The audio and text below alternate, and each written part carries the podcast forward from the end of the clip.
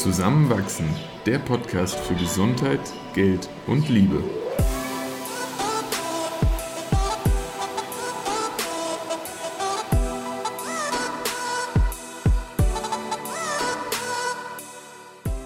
Willkommen zu einer neuen Folge von Zusammenwachsen.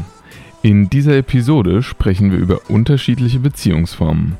Unter anderem erfahrt ihr, warum sich immer mehr Alternativen zur Monogamie auftun, was Unicorn Polyamorous bedeutet und warum die Werbung ein Interesse am Fortbestehen der Monogamie hat. Viel Spaß beim Zuhören.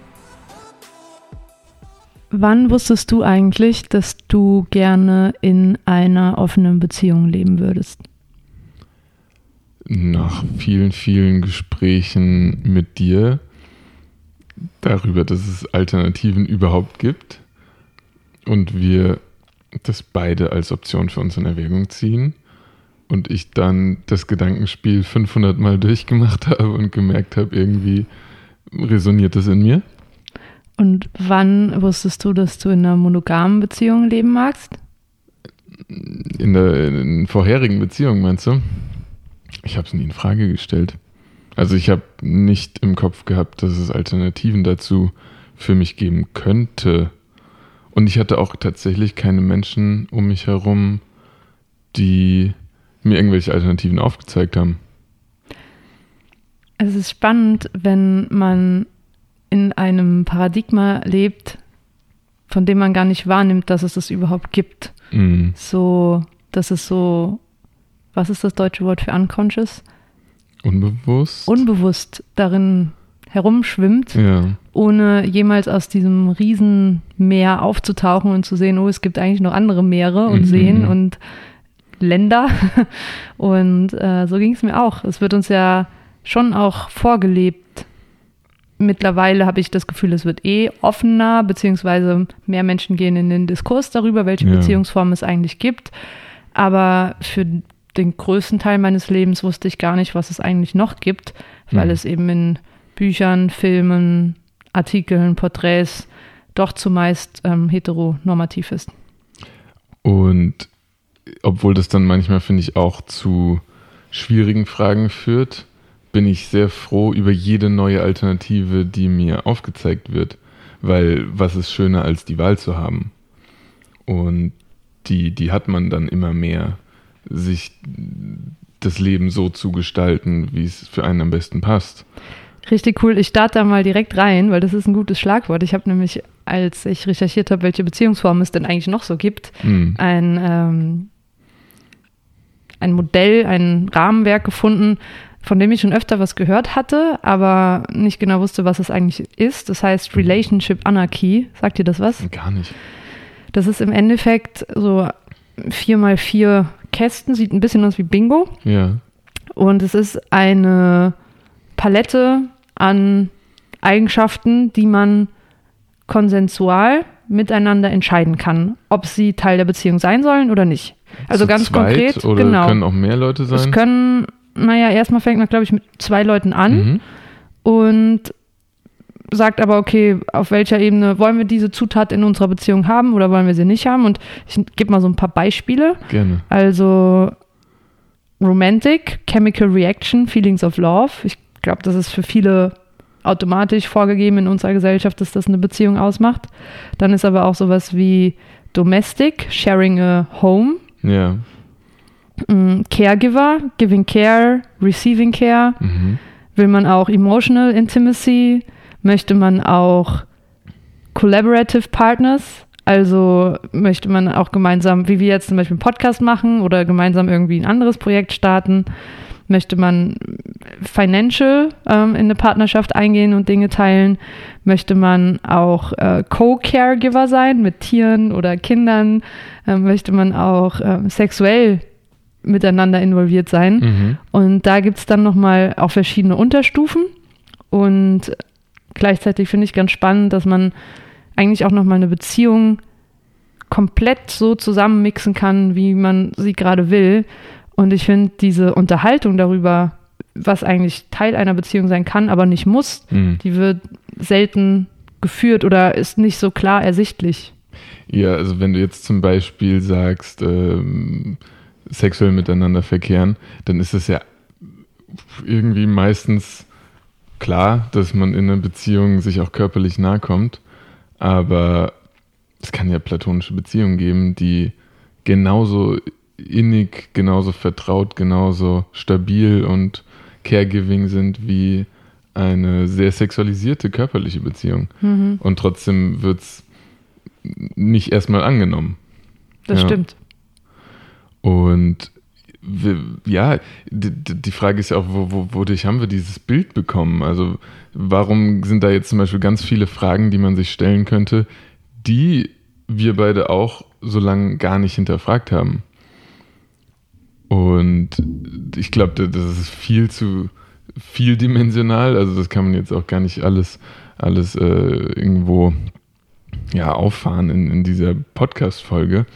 Aber vieles davon ist natürlich auch an ein System gekoppelt, in dem wir leben, weil zum Beispiel hattest du den Punkt äh, Caregiving oder Receiving Care und es gibt ja dieses große Problem, dass, dass Frauen in Beziehungen viel Tätigkeiten ausfüllen, die nicht bezahlt sind, als selbstverständlich angenommen werden. Und das würden diese Frauen ja nie tun, wenn sie nicht in einer meistens heteronormativen Beziehung wären. Also das Konzept Ehe und auch das Konzept monogame Zweierbeziehung unterstützt ja ein Kapital, kapitalistisches System, was auf diese unbezahlte Arbeit angewiesen ist. Wenn diese ganzen Frauen sagen, wir wollen dafür bezahlt werden oder wir machen das einfach nicht mehr, was machen denn dann die ganzen Männer? Das funktioniert ja überhaupt nicht. Mhm. Oder auch ähm, ganz viel Werbung ist ja auf das Prinzip Ehe und die Rollenverteilung darin ausgerichtet. Wenn wir uns Baumarkt- oder Bierwerbung anschauen, dann haben die Männer irgendwie was Tolles geleistet und belohnen sich mit einem Bier, äh, während die Frauen äh, irgendwie in der Küche gerade was fürs Grillfest zusammenschnibbeln und je nachdem werden die Produkte dann verkauft. Wenn sich das alles auflöst, müsste diese ganze Werbeindustrie neu geschrieben werden. Das funktioniert nicht mehr, wenn die Leute auf einmal zu dritt, viert zusammenleben, trotzdem Kinder erziehen, die aber nicht die eigenen sind, ähm, mehr Männer mit Männern und Frauen mit Frauen zusammenleben oder die Leute keinen Sex mehr miteinander haben wollen, weil sie das sich außerhalb der Beziehung holen. So, das würde einen ganz schön großen Bruch in einem funktionierenden halbwegs funktionierenden System bringen, ne? Absolut. Und ich erinnere mich da gerade an unseren Spaziergang am Strand in Litauen oder in Lettland, wo wir, da hatte ich von Bell Hooks dieses Buch gelesen, All mhm. About Love, wo sie auch so, ich weiß leider nicht mehr ganz genau, was sie geschrieben hat, aber formuliert hat, dass das Konstrukt Beziehung, wie wir es im Moment oft ausleben, in einem Haus abgeschlossen hinter Türen mit dem Mann als Hauptversorger ja. ähm, eben komplett aus so einer patriarchalischen Struktur entstanden ist. Mhm. Und nichts mit unserer natürlichen Veranlagung, ich meine, dieses Wort natürlich gibt es ja ohnehin ja. nicht, aber menschengemacht ist und zum Teil auch, hat sie argumentiert, aus der Kirche und mhm. Religion mhm. entstanden ist, um auch teilweise Frauen zu unterdrücken, beziehungsweise ihnen Macht wegzunehmen. Und auch unsere Gesellschaft einfach von anderen Kulturen abzugrenzen.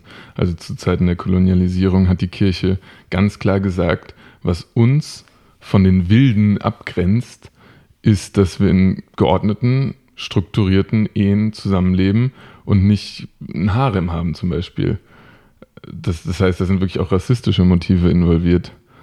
Und natürlich in der Form gibt es sowieso nicht. Auch in der Tierwelt sind weniger als 10% der Tiere, die in monogamen Beziehungen leben.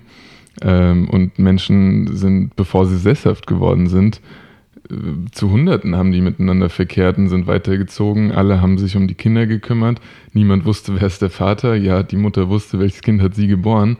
Aber ähm, also ja, evolutionsbedingt ist ganz klar ersichtlich, dass wir fast darauf ausgelegt sind, ähm, zu mehreren miteinander zu verkehren und nicht das ganze Leben einen Partner oder eine Partnerin zu haben. Ja, Yuval Noah Harari hat ja auch in seinem Buch beschrieben, dass es früher lange den Glauben gab, dass verschiedene äh, Sexualpartner ein mhm. Kind noch kompletter, Ja. kompetenter machen, Ja.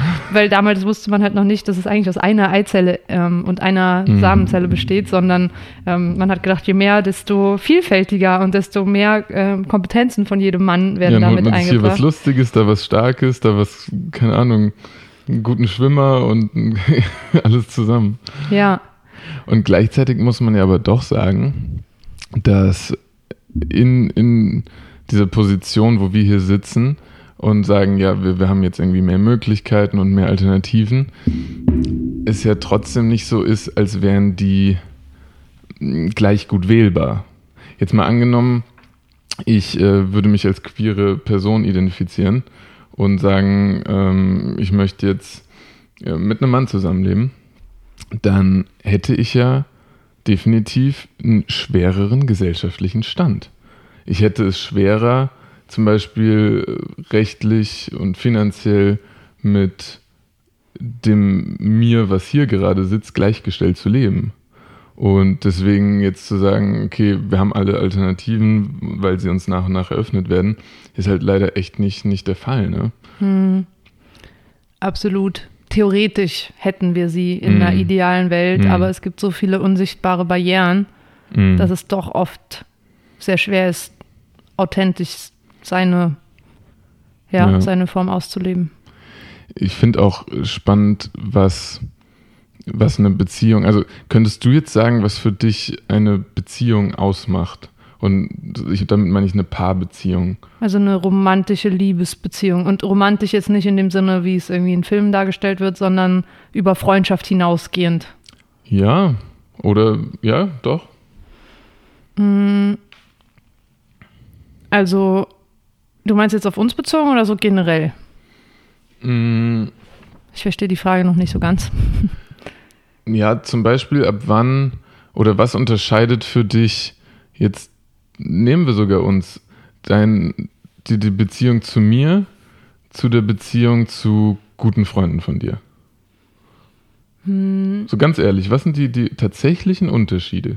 Vielleicht gibt es gar nicht so viele. Also, vor fünf Jahren hätte ich dir da eine ganz klare Antwort gegeben. Mittlerweile sehe ich die Trennlinie zwischen Liebe empfinden nicht Mhm. so trennscharf. Also Ja. ich meine, wir beide im Unterschied zu Freundschaften haben uns dazu entschieden, gemeinsam einen Wohnraum zu teilen, Mhm. gemeinsam insofern immer füreinander da zu sein, dass es nicht nur um aufeinander verlassen geht, sondern auch finanziell ähm, Ja. zusammenleben, dass wir auch regelmäßig intim in, und Intimität miteinander erleben, Mhm. dass wir hm, uns einfach, also es ist so ein starkes Commitment zu der anderen Person, Mhm. das nochmal über das in Freundschaften, ich will es gar nicht so miteinander vergleichen, weil ich finde, es gibt schon noch Freundschaften, in denen man so viel gibt und auch bekommt. Aber es ist dann, also wenn wir jetzt da an diesen Teller an Möglichkeiten zurückdenken, einfach noch mehr Dinge gemeinsam ausgewählt, die man miteinander teilen mag, als jetzt in einer Freundschaft. Und trotzdem finde ich nämlich, kann eine Freundschaft manchmal sogar fast noch äh, intensiver sein, weil man, also zum Beispiel intensiver als Familie. Das hat man sich ganz bewusst ausgewählt, eine Freundschaft. Und, und Du die- meinst jetzt aus Familien, die man hineingeboren wird? Ja, genau. Und deswegen eine sehr, sehr innige, sehr liebevolle Freundschaft kann ja in manchen Punkten auf einer Ebene mit einer Beziehung auch stehen. Und trotzdem ist es irgendwo noch ein Unterschied. Aber ich finde manchmal gar nicht, dass, dass diese Überbewertung der Beziehung so angebracht ist. Weil wir bekommen dann oft irgendwo so dieses Bild der, der wahren Liebe vermittelt, die man irgendwann findet und auf die man sich dann einlässt und die das Größte von allem ist und um die sich dann alles nur noch dreht. Aber es ist fast ein bisschen gefährlich, dann sich da einzukugeln, sich von allem abzuschotten, weil alles ist niedriger als diese einzig wahre Liebe. Hm. Und das Wort Beziehung impliziert ja schon, dass man sie eigentlich zu allen Menschen auf der Welt hat. Ja, ja. Und ich bin da voll bei dir. Ich hatte vor ein paar Monaten von Shader Kurt äh, Radikale Zärtlichkeit gelesen, ähm, wo es auch ganz, ganz viel um solche Fragen geht, wie wir miteinander leben, ähm, warum wir vielleicht eine sehr monogam geprägte Gesellschaft haben, ob das überhaupt noch zeitgemäß ist oder was es auch für Möglichkeiten gibt, solche Konzepte neu zu denken. Und sie hatte auch in einem Interview, ähm, wo es auch um, um Abweichungen von der Monogamie ging, ähm, erst gesagt, dass, dass sie es sehr, sehr problematisch sieht, dass alle Abweichungen von der Monogamie oft so sehr wild, exzessiv, abenteuerlich, aber eigentlich instabil bewertet werden. Und sie meint, das kann auch komplett das Gegenteil sein, wird aber nie so kommuniziert, um es aber am Ende eher schlecht zu machen. Und sie sagt, ähm, ich zitiere da jetzt mal, ich denke, dass es eher darum gehen muss, füreinander Verantwortung zu übernehmen, ähm, übernehmen zu wollen und füreinander da zu sein, sich ein Versprechen zu geben und das ist nicht nur in traditionellen monogamen Beziehungen möglich. Absolut. Und da, da finde ich, kommt auch durch, das kann eine Freundschaft bieten, das kann eine monogame Beziehung bieten, das kann eine polyamoröse Beziehung bieten und das kann eine ganz flüchtige, einwöchige Beziehung bieten und von der man in die, die nächste taumelt. Ne? Ähm, und da die Freiheit zu haben, irgendwo das für sich selbst zu definieren und hoffentlich irgendwie immer weniger von der Gesellschaft für bestempelt zu werden, das wäre halt schon schön. Absolut. Weil am Ende ist es so, dass wir hier jetzt auch wieder mit, mit Begriffen um uns werfen, mit denen wir dann bestimmte Beziehungsformen auch mh, mm, klassifizieren, irgendwie einordnen. Und ja, das muss irgendwo sein, weil sonst können wir nicht so explizit drüber sprechen. Und trotzdem grenzt man sie halt dann wieder so ganz klar voneinander ab. Hm. Schwierig. Wir wollen halt die Welt verstehen und ordnen ja, und kategorisieren. Natürlich. Ja. Aber zu dem, was du gerade noch gesagt hast, ich glaube, du hast das Buch auch gelesen oder liest es auch gerade vom Ende der Monogamie von ich angefangen. Friedmann Karik oder so. Ah, ich weiß den Namen gar nicht genau. Ja, auf jeden Fall. Ich finde das Buch insgesamt gar nicht so gut. Ich finde es interessant, weil er einige Männer, Frauen, gleichgeschlechtliche Paare, queere Personen porträtiert, die andere Beziehungsformen miteinander erleben. Mhm. Und es erweitert einfach nochmal das Spektrum des, was gibt es da draußen eigentlich noch so, was wir nicht kennen. Ja. Und er, seine Konklusion ist auch, dass Polyamore und Polygamie aller Art eigentlich erst jetzt anfängt, sich frei zu schwimmen. Mhm. Und das noch sehr früh ist in der gesellschaftlichen mhm. Akzeptanz. Hat bei uns, ne, anderswo vielleicht gar nicht hinterfragt. Mhm. Das stimmt schon. Aber ja, es ist auf jeden Fall spannend. Ich habe noch eine Sache vorbereitet und das oh, mal ein bisschen äh, aufzulockern. Das ist ja irgendwie doch auch ein sehr komplexes Thema und wenig auf uns persönlich bis jetzt bezogen. Und zwar gibt es so eine, mh, mm, eine Karte, A Comprehensive Map of Non-Monogamy. Und da gibt es so ein paar Aussagen und da würde ich dich bitten, mal einzuordnen, wie man diese Beziehungsformen denn nennen würde von der Aussage, die man trifft. Oh je, ist es jetzt ein Test? Nee, überhaupt nicht. Es ist nur. Okay, ich fange mal mit was an. We can have sex with other people as long as it's just sex. No love. Mm, schon eine Form der offenen Beziehung, ja. Voll. Das ist auf jeden Fall eine offene Beziehung. Ja. Was ist zum Beispiel mit My wife and I like to hook up at raves. Mm, so ein bisschen Richtung Swinger-Lifestyle. Ja. Und auf Raves finde ich gut. Soft Swing wird's. Ähm. Soft Swing. Was wäre denn Hard Swing? Ist es auch dabei? Äh, naja, richtiges Swinging ist auch dabei. Okay, okay. Auf jeden Fall noch ein spannendes Beispiel. We're monogamous, except when he's on the road. Mm, so, so, wenn man keine Fernbeziehung führen will und das dann kompensiert? Mhm, das ist so, sie nennen es 100-Mile-Rule. So, ah, okay, okay. So. Ja, wenn man beieinander ist, ist man monogam unterwegs. Mhm. Aber bevor es zu einer Fernbeziehung wird, öffnet man dann in der Zeit die Beziehung. Mhm. Kann, glaube ich, schon funktionieren. Ich glaube, du hast auch schon mal jemanden kennengelernt, wo das so war, ne? Ja, ich meine, es ist halt, solange es consensual ist und beide damit aus, ihrer, mhm. Aus ihrem ganzen Gefühl heraus einverstanden ja. sind, dann kann das auch funktionieren. Ich, ich finde auch vollkommen legitim zu sagen, so mir fehlt dann Sex. Mhm. Und wenn das für uns beide passt, warum nicht schauen, ob, ob man das mit anderen ausleben kann? Mhm. Mhm. Noch ein Beispiel? Gerne. No, seriously. We're poly couple. My wife just doesn't know. Ja, das ist halt irgendwem vorgespielt, dass alles consensual ist, aber eigentlich betrogen, oder? Ja, es ist Cheating. ja, schon. aber es ist auch noch Cheating mit einer falschen Rechtfertigung. Voll. Ei, ei, ei. Hast du Äh, noch ein gutes Beispiel? Ja, hier ist noch ein verrückt. Also, aus, es ist ja alles okay. Deshalb Ja. will ich das jetzt gar nicht so judgen. Ähm, you can only be my girlfriend if you agree to be my husband's girlfriend too. Hm. Ja, das wird dann aber polyamorös, oder? Unicorn Polyamory. Weil nicht alle mit allen. Weil es, glaube ich, einen Mann und zwei Girlfriends gibt. Und wie wäre es dann betitelt, wenn es andersrum Na, wäre? das steht jetzt hier nicht. Ah. Aber hier steht zum Beispiel noch, this is my wife, her boyfriend, my boyfriend and our girlfriend. Her husband will be joining us later. Da wird es dann sehr also komplex. das ist Jetzt muss ich polyamorous relationships. Kopf das durchspielen. Ja. Und es gibt auch noch so Sachen wie don't ask, don't tell, wo man halt die Abmachung hat, dass es passieren kann, Mhm. aber man nicht drüber spricht.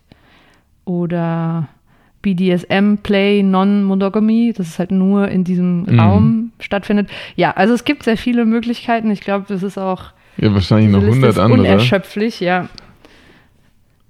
Und wahrscheinlich werden wir auch nie, nie alle äh, jetzt irgendwie mal erleben, kennenlernen, aber vielleicht noch ein paar andere irgendwo, weil die Leute vielleicht experimentierfreudiger werden. Voll. Und ich finde halt im Kern ist auch das Wichtige, dass alle Beziehungsformen okay sind, solange sie sich okay anfühlen für, Ja. oder gut anfühlen für Mhm. alle Personen, die in dieser Beziehungsform involviert sind. Mhm. Und ich bin noch nach wie vor nicht der Meinung, dass das eine besser ist als das andere. Überhaupt nicht. Hm, Es klang vielleicht manchmal jetzt gerade so, wenn wir so argumentiert haben, aber es ist halt dann unsere Rechtfertigung dafür, wie wir gerade zusammenleben. Ja, und ich merke bei mir auch, wie ich schnell noch in irgendwelche bekannten Muster reinrutsche, die ich halt, ja, irgendwie vier, 24 Jahre so sehr, sehr indoktriniert hatte. Und wo man dann so nach und nach merkt, ah ja, da ist halt noch mehr.